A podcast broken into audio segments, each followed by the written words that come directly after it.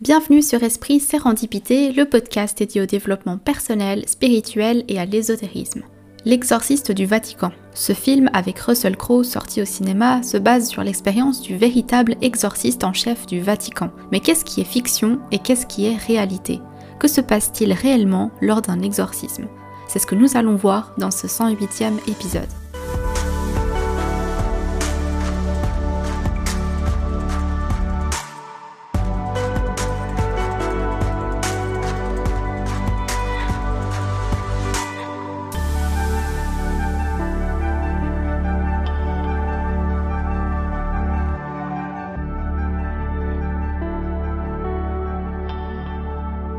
Bonjour à tous et bienvenue dans ce 108e épisode, j'espère que vous allez bien. Aujourd'hui épisode un peu plus long que d'habitude parce que j'avais envie d'aborder un gros sujet qui mérite qu'on s'y attarde un peu plus longtemps et qui, je dois l'avouer, a nécessité pas mal de lecture et de recherche afin de vous donner la meilleure qualité d'information possible sur ce sujet qui euh, est très souvent utilisé dans les fictions, notamment les films. Je parle donc des exorcismes. Pour ceux qui ne l'auraient peut-être pas vu, il y a quelques semaines est sorti un film au cinéma qui s'appelle L'exorciste du Vatican, avec notamment Russell Crowe comme acteur principal. Ce film, je suis allée le voir et comme il est inspiré des expériences du père Gabriele Amort, l'exorciste en chef du Vatican, je me suis dit qu'un épisode à ce sujet serait super intéressant à faire, notamment pour faire la différence de la fiction par rapport à la réalité, mais surtout pour livrer davantage d'histoires et d'informations sur les exorcismes de manière générale. Et pour ça, je me suis procuré plusieurs livres sur ces sujets, dont deux livres rédigés par le père Gabriel Amort lui-même, euh, que j'ai lu pour préparer cet épisode. D'ailleurs, je vais diviser cet épisode en deux sections, à savoir premièrement parler des exorcismes en général, donner un contexte historique et quelques informations de base, disons, à ce sujet. Et en deuxième partie, on abordera donc le film versus les expériences du père Amort. J'espère que cet épisode vous plaira. Je vous souhaite une bonne écoute.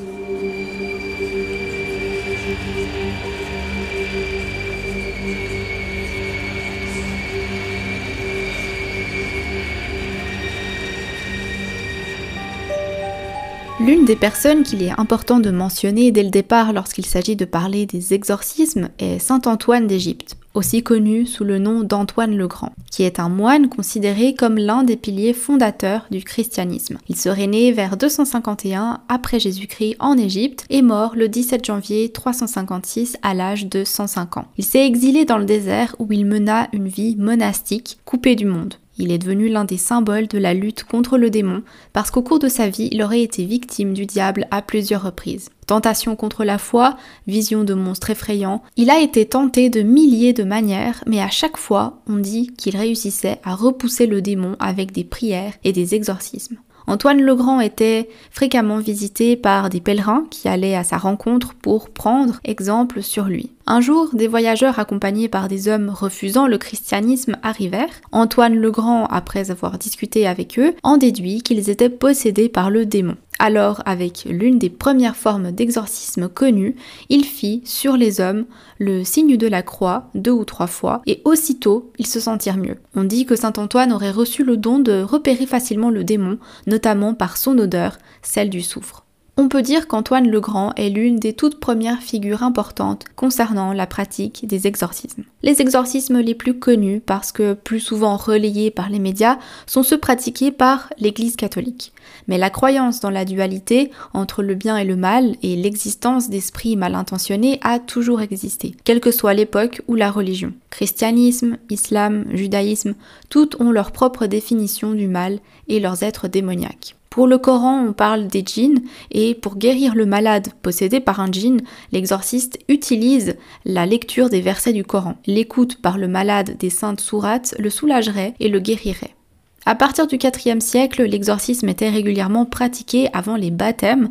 Avant un baptême, on se soumettait à un exorcisme matinal quotidien quelques jours avant. Vers l'an 1400, la parution du premier livre sur l'exorcisme a été suivie par des siècles de crise pour l'Église catholique. L'Inquisition a commencé à ressembler à de l'exorcisme à grande échelle. En 1614, le rituel romain un livre liturgique qui regroupe plusieurs cérémonies catholiques, dont des exorcismes, a été institué et n'a presque pas été modifié avant la deuxième moitié du XXe siècle. La première édition de ce livre a été publiée par le pape Paul V en 1614. Dans le rituel de 1614, on mentionne trois signes qui attestent que la personne est possédée. Le premier signe est la xénoglossie, c'est-à-dire que la personne parle des langues étrangères qu'elle n'a pas apprises ou qui sont trop anciennes. Le deuxième signe est la révélation de choses inconnues, c'est-à-dire que la personne sait des choses qu'elle ne devrait pas savoir, comme des secrets ou bien des choses du futur. Et troisième signe, c'est la force surhumaine.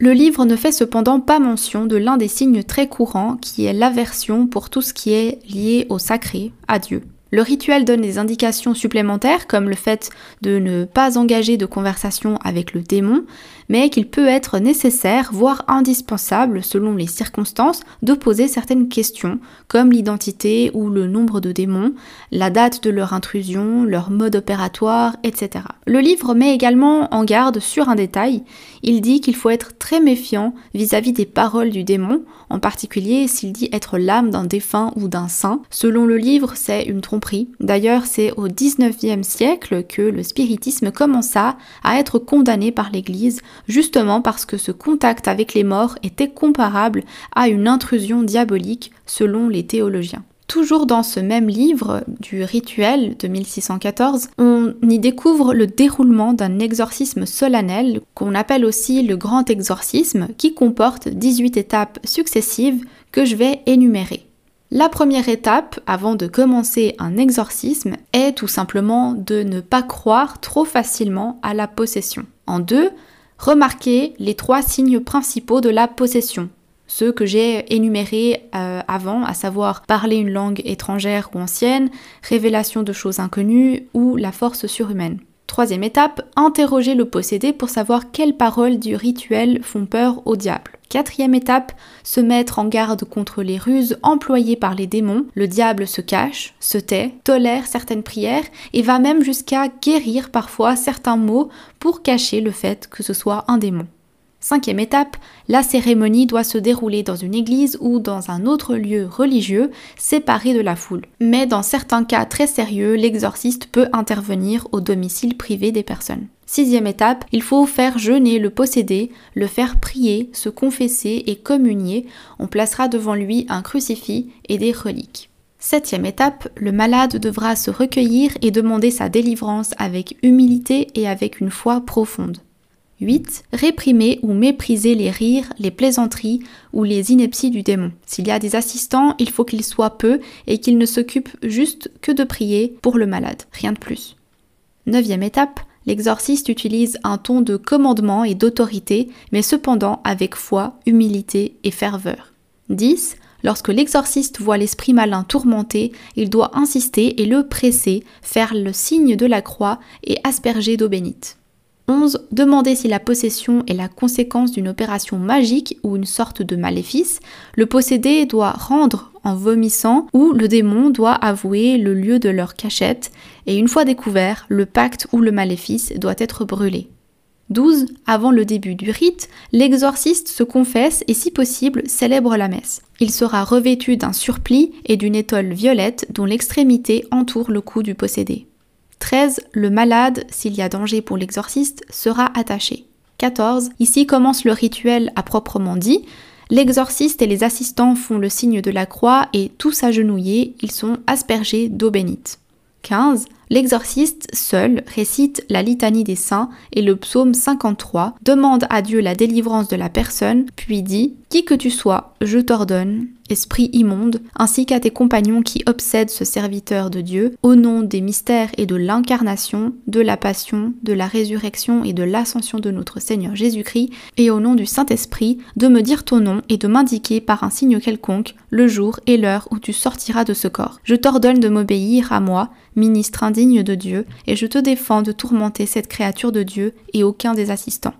16e étape, lecture d'un épisode tiré des évangiles de Luc et de Marc. 17e étape, la grande conjuration, la plus importante de la cérémonie, commence. Et là, il y a un grand texte euh, qui est lu, mais que je ne vais pas lire parce que ça serait trop long.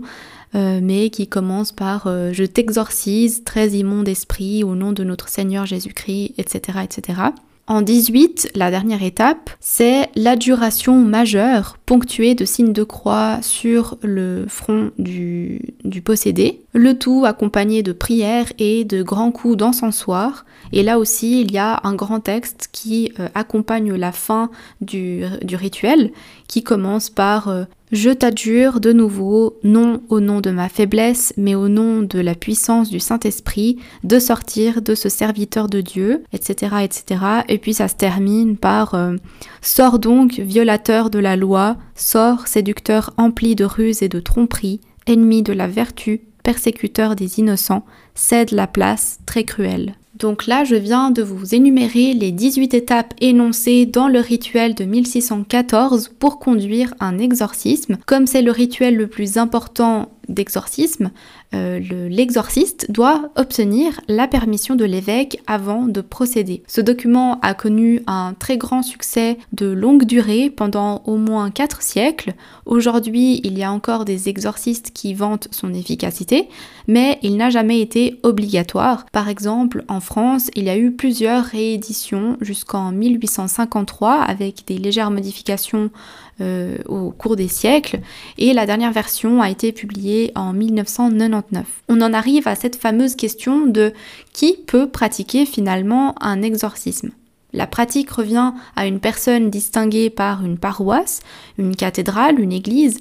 Elle doit être exécutée uniquement sous ordre du clergé et elle est pratiquée par un prêtre exorciste qui le fait avec l'autorisation et la permission de l'évêque. L'âge à laquelle on pourrait se faire exorciser dépendrait fortement de la paroisse autour de la personne en question. Évidemment, lorsqu'on parle de possession, on imagine également la possibilité d'une maladie psychique. L'exorciste en chef du Vatican, Gabriele Amort, dont on parlera dans quelques minutes, estime qu'il est nécessaire pour les religieux de collaborer avec des psychiatres parce qu'une personne qui pense être possédée doit d'abord consulter un médecin et l'appel à un exorciste doit rester une mesure exceptionnelle. Mais on y reviendra. Avant de parler du fameux film avec Russell Crowe, je vous propose de vous raconter deux histoires assez connues d'exorcisme qui ont fait beaucoup parler d'elle. Pour la première histoire, je vais vous parler de Robbie Mannheim. Les faits remontent à 1949. Le jeune Robbie Mannheim, un Américain de 13 ans, passe son enfance dans le Maryland au sein d'une famille de confession luthérienne. Jusqu'en janvier 1949, Robbie est un écolier calme et sans histoire. À partir de cette date, d'étranges manifestations apparaissent au domicile de la famille. Des bruits étranges de grattements qui sont entendus uniquement en la présence du jeune garçon apparaissent. On annonce même des lévitations de choses dans la maison comme des aliments. Dans la nuit du 15 au 16 janvier 1949, des cris et hurlements horribles et des injures sortent de la bouche du jeune Robbie. Ses parents témoigneront d'un fait surprenant, les draps du lit de leur enfant se dressent seuls, à la verticale, ou s'arrachent du lit. Quand la nuit arrive, son comportement change. Il devient sombre et inquiétant. Des échymoses apparaissent sur son corps sans qu'on puisse les expliquer. Au départ, on pense à un problème parapsychologique, on a peur pour le garçon, pour sa sécurité, alors la mère va se rendre chez un certain monsieur Schultz, un pasteur. Comme il était assez sceptique, il demanda à garder l'enfant une nuit chez lui,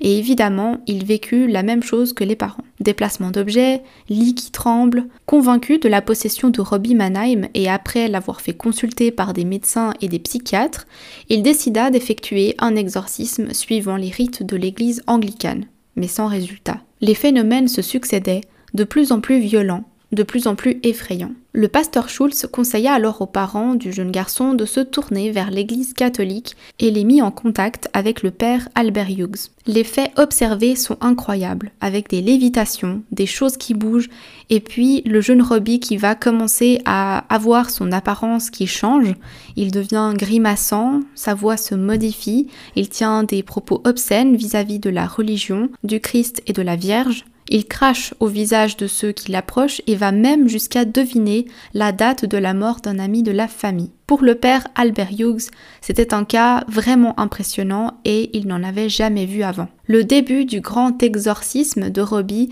a lieu en février 1949. Plusieurs prêtres vinrent apporter de l'aide à Albert Hughes On rapporte des phénomènes déroutants, des dialogues en langue inconnue notamment. Un journal de bord est tenu à chaque séance. Le sommet est atteint en avril 1949.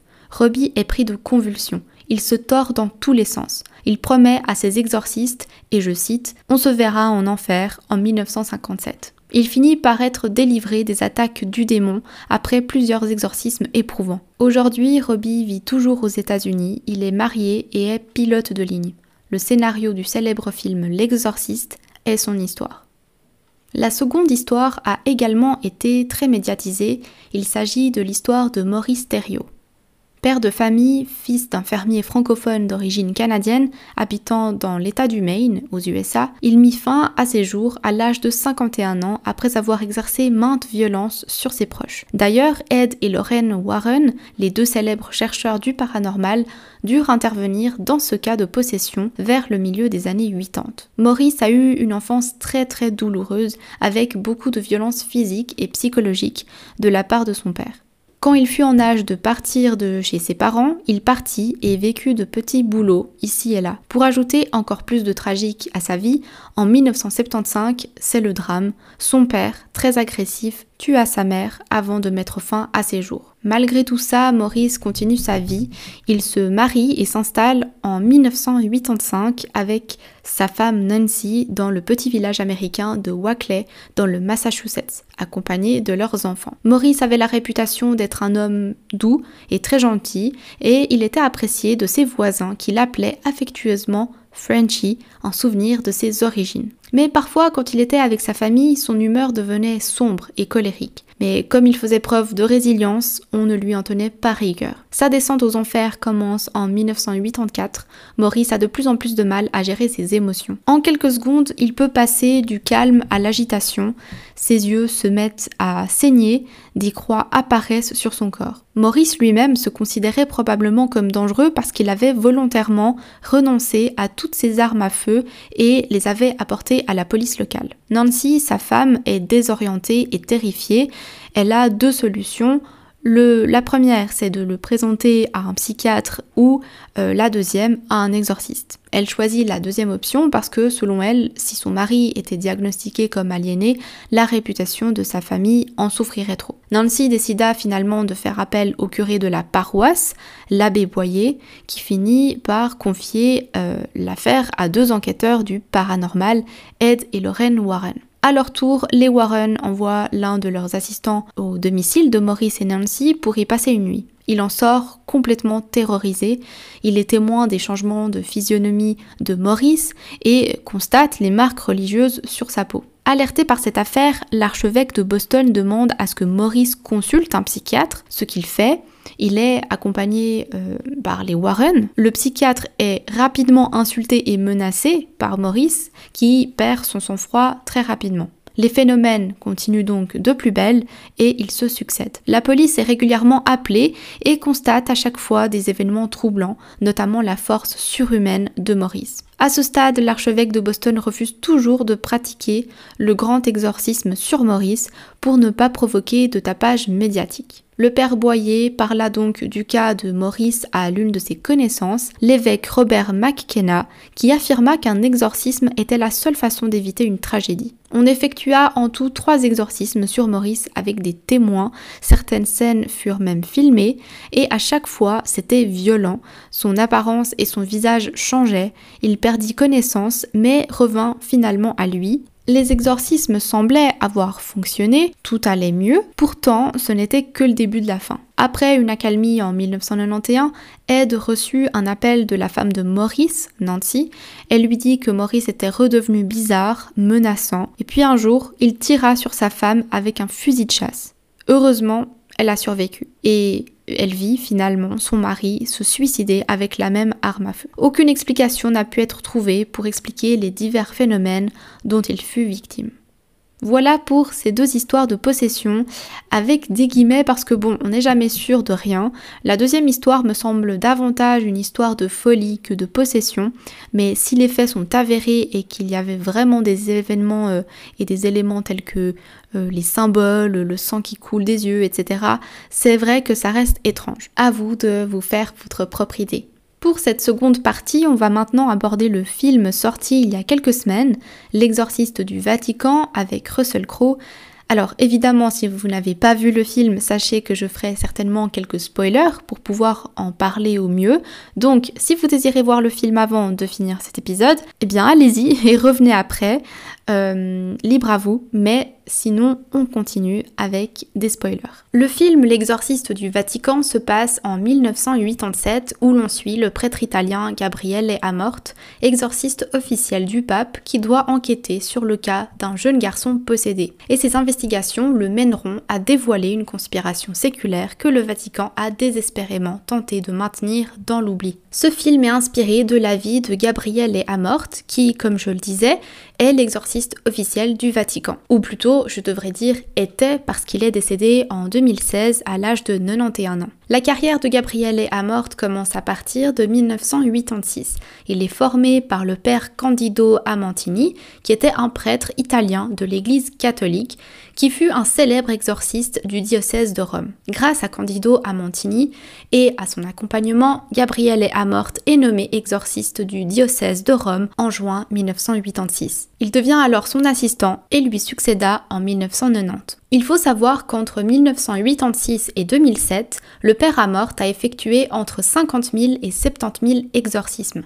Mais en 2008, il affirme qu'il n'a réellement rencontré des vraies possessions démoniaques qu'une centaine de fois environ et il pense que la majorité des patients étaient victimes en fait de simples troubles démoniaques, voire de maladies mentales. C'est aussi pour cette raison qu'il est très connu pour avoir collaboré étroitement avec des psychiatres et des médecins. D'ailleurs, il est l'auteur de l'ouvrage Exorcisme et psychiatrie paru en 2011 où il partage ses différentes conversations avec des médecins. En septembre 1991, le père Amort fonde l'association italienne des exorcistes qui devient ensuite l'association internationale des exorcistes. Il en est le président jusqu'à sa retraite en 2000. De par le fait que le père Amorte soit aussi connu dans le monde entier, euh, qu'il rédige des livres pour parler de son métier et qu'il ait créé cette association, il se voit souvent qualifié d'exorciste officiel du Vatican ou exorciste en chef du Vatican. Mais ce sont des fonctions qui n'existent pas vraiment au sein de l'Église catholique et il est en fait simplement l'un des nombreux exorcistes du diocèse de Rome. Comme je l'ai dit, le père Amort a rédigé de nombreux livres et je les mettrai en barre de description évidemment, mais j'en ai lu deux à l'occasion de cet épisode.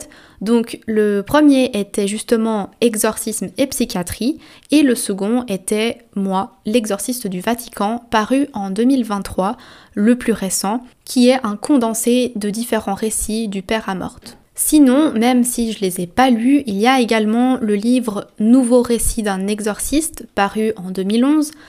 Euh, il y a aussi Confession, mémoire de l'exorciste officiel du Vatican, ou encore J'ai rencontré Satan, paru en 2017. Alors pour ceux qui ont vu le film, il y a plusieurs scènes, passages qu'on peut aborder pour les mettre en parallèle avec la vérité. Par exemple, au tout début, on retrouve dans le film le père Amorte, joué par l'acteur Russell Crowe, arrivé dans une petite maison en Italie une nuit de 1987. Il a été appelé pour un exorcisme. On voit le jeune homme se tortiller dans tous les sens, attaché à son lit, comme un cas basique de possession que l'on voit dans les films. Quand il parle avec la famille, le père Amorte demande quels sont les symptômes de la possession et on lui dit qu'il parle anglais alors qu'il ne connaît pas cette langue. Et on lui dit aussi qu'ils ont consulté plusieurs médecins. Ça c'est important et c'est vraiment quelque chose qui est vrai, c'est que le père Amorte faisait toujours attention à rester bien terre à terre et à définir si c'était vraiment une possession ou bien une maladie mentale. Pour lui, c'était primordial. Ça tombe bien parce que dans le rituel de 1614 dont on a parlé au début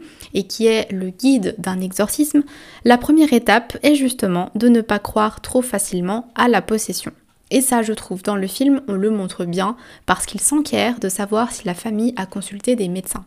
Le fait qu'il parle une langue étrangère peut être un signe de possession, certes, bien que là, le fait que ce soit l'anglais et pas une vieille langue latine nous laisse quand même supposer que le jeune garçon qui avait accès à la télévision aurait pu apprendre la langue par ce biais. Mais soit, le père Amorte s'approche du jeune garçon et commence à lui parler et à lui poser des questions. Là encore, il y a du vrai. Parce qu'on l'a vu, dans le rituel de 1614, on doit poser des questions au démon pour connaître son identité. Par contre, ce qui ne se fait pas, mais que les films d'horreur aiment bien mettre en avant, ce sont les provocations. En principe, on rentre pas dans une guéguerre avec le démon, on reste froid, distant et autoritaire. C'est vrai que ce film, en l'occurrence, avait quelques pointes d'humour, mais bon, ça reste du cinéma, donc c'est normal. L'exorcisme se termine par le transfert du démon dans le corps d'un cochon qui avait été apporté justement pour ça. Le but était que le père Amorte provoque le démon et le fasse prendre possession du corps de l'animal avant de le tuer avec un coup de fusil. Là aussi, il est tout à fait possible qu'un démon prenne possession du corps d'un animal. Quant à savoir si un transfert comme ça durant un exorcisme est possible, euh, c'est plus difficile de savoir. Les livres que j'ai lus à ce sujet ne le disent pas, et il est clair que le film reste un film et il a pris certaines libertés. À la suite de cet exorcisme, le père Amorte dans le film se fait appeler au Vatican pour expliquer pourquoi il a effectué un exorcisme sans autorisation. Ce à quoi il répond que ce n'était pas un exorcisme officiel parce qu'il s'est rendu compte que le jeune garçon n'était en fait pas possédé mais souffrait d'une maladie mentale. Dans la réalité, le père Amorte a expliqué qu'en effet, parfois il est nécessaire de faire un premier exorcisme pour se rendre compte si la possession est vraiment réelle ou s'il s'agit d'un trouble psychique. Maintenant, est-ce que l'histoire principale du film, à savoir la possession du jeune Henri qui emménage avec sa mère et sa sœur dans une ancienne abbaye espagnole, est réelle? Je n'ai personnellement rien trouvé à ce sujet dans les différents livres du père Amorte. En tout cas, pas d'histoire qui se passe tout à fait comme ça. Le film a simplement choisi d'inventer sa propre histoire en s'inspirant du caractère du père Amorte et de sa façon de procéder, mais on ne peut pas forcément lier cette histoire à une vraie histoire. Dans le film, Russell Crowe explique également avoir combattu pendant la Seconde Guerre mondiale. Et ça, c'est un élément tout à fait vrai de l'histoire. À l'âge de 18 ans, il a été enrôlé pour combattre le régime fasciste de Mussolini. Et c'est quelque chose que le démon Asmodée, dans le film, donc le démon qui possède le jeune garçon, utilise comme point faible pour contrarier Russell Crowe. Le vrai père Amorte avait justement expliqué que cette partie de sa vie, pendant la guerre, l'avait profondément marqué parce qu'il avait vu nombreux de ses amis proches se faire tuer et il le dit lui-même, mourir à la guerre est héroïque, survivre à la guerre est complexe. Cette culpabilité du survivant est justement exploitée par le démon, donc ça c'est un point vrai également. Quant au lieu du film, l'abbaye de Saint-Sébastien, elle n'existe pas vraiment dans le film, c'est dans cette fameuse abbaye gothique que se passe le film. Elle aurait été construite au sommet d'un temple qui avait été construit euh, par des adorateurs d'Asmodée, un ange qui est tombé sur terre après avoir été expulsé euh, du royaume des cieux. Mais voilà, elle n'existe pas dans la réalité et le père Amorte n'en a jamais parlé non plus. L'exorcisme à proprement parler dans le film, il est euh, bah, l'image de tous les films de ce genre, assez spectaculaire. Les objets volent, le jeune garçon lévite, la possession se transmet, etc. Bon, bah bien sûr, c'est très exagéré parce que le but du film d'horreur, bah, c'est de faire peur. Donc il faut intensifier tout ce qui peut se passer en réalité. Par contre, il est vrai que dans mes lectures des livres du Père Amorte, il a connu un seul exorcisme avec lévitation. Dans ses écrits, il le dit, et je cite, À cet instant se produisit un fait qui ne se répétera jamais plus dans ma longue carrière d'exorciste. Le possédé se transforma en véritable morceau de bois, les jambes tendues vers l'avant, la tête allongée en arrière, il se mit en lévitation. Il s'éleva à l'horizontale d'une cinquantaine de centimètres au-dessus du dossier de la chaise et demeura ainsi, immobile, suspendu dans l'air pendant plusieurs minutes. Cet exorcisme, le père Amorte le pratiqua le 21 février 1987 dans une salle à l'université pontificale de Saint-Antoine à Rome, en compagnie du père Massimiliano avec qui il devait exorciser un jeune paysan de la région d'environ 25 ans. Le père Amorte explique également qu'il est important de connaître l'identité du démon, et ça on le voit aussi dans le film quand Russell Crowe tente de comprendre à qui il parle lorsqu'il est dans la chambre du jeune Henri, Connaître le nom du démon en question permet de lever un peu la couverture du démon et de le mettre à nu en quelque sorte pour s'adresser réellement à lui. Dans le film, on voit également que le père Amorth rencontre quelques frictions avec quelques cardinaux. Un cardinal est un homme choisi par le pape et chargé de l'assister. Il forme la plus haute sphère de l'église romaine. On voit que dans le film, ces cardinaux enfin surtout le plus jeune, lui dit ouvertement que Satan et les exorcismes sont des pratiques et croyances trop anciennes et qui ne font que de donner une mauvaise image à l'Église. Et on voit que le père Amorte n'est pas du tout d'accord avec ça. Selon lui, Satan existe et penser le contraire est extrêmement dangereux. Dans la vie réelle, le père Amorte a en effet eu un échange assez froid avec l'un de, des cardinaux de l'époque qui lui a dit, et je cite, Vous êtes exorciste, mais nous savons bien tous les deux que Satan n'existe pas. Ce à quoi le père Amorte avait été assez choqué, et s'en était suivi un échange sur l'évangile, le combat de Jésus sur terre, etc. Finalement, c'est quelque chose qui est assez bien dépeint dans le film, même s'il était face à euh, un seul cardinal dans la vraie vie et non pas à plusieurs comme dans le film. Je parlerai encore d'un élément du film avant de conclure cet épisode. On y fait également mention d'une jeune fille nommée Rosaria. Lors d'un exorcisme, le démon va donc user des faiblesses des gens présents dans la pièce pour déstabiliser, dont évidemment les faiblesses de l'exorciste aussi. Dans le film, on voit le père Amorte être touché par les propos du jeune Henri possédé qui mentionne une certaine Rosaria une jeune fille qui s'est suicidée et dont il se sent en partie responsable. Quand on avance dans l'histoire, euh, on comprend qu'elle souffrait de maladie mentale et il fait aussi allusion à des rumeurs selon lesquelles elle aurait été sexuellement abusée dans l'enceinte du Vatican. Et ce détail pourrait en fait venir de la véritable histoire d'Emanuela Orlandi, alias la fille du Vatican, qui est une adolescente de 15 ans, fille d'un employé du Vatican assez proche du pape. Le 22 juin 1983, elle aurait disparu subitement pour ne plus jamais revenir. Le vrai père Amorte estime qu'elle a été kidnappée par un agent de la gendarmerie vaticane afin de la mettre dans un réseau d'exploitation sexuelle. Et c'est cette histoire qui serait la plus proche de l'histoire fictive racontée par le père Amorte dans le film. Voilà, écoutez, je pense avoir fait le tour. Je vais m'arrêter ici pour cet épisode pour pas qu'il soit trop long. Tous les liens utiles vers les livres en rapport avec les exorcismes seront en barre de description. J'espère que cet épisode vous aura plu et que vous aurez appris plein de choses. N'hésitez pas à liker cette vidéo ou à laisser une note sur l'application de podcast si vous en avez envie. Abonnez-vous pour ne rater aucun épisode. Et puis sinon, bah, on se retrouve dans deux semaines pour un prochain épisode. D'ici là, prenez soin de vous et à bientôt.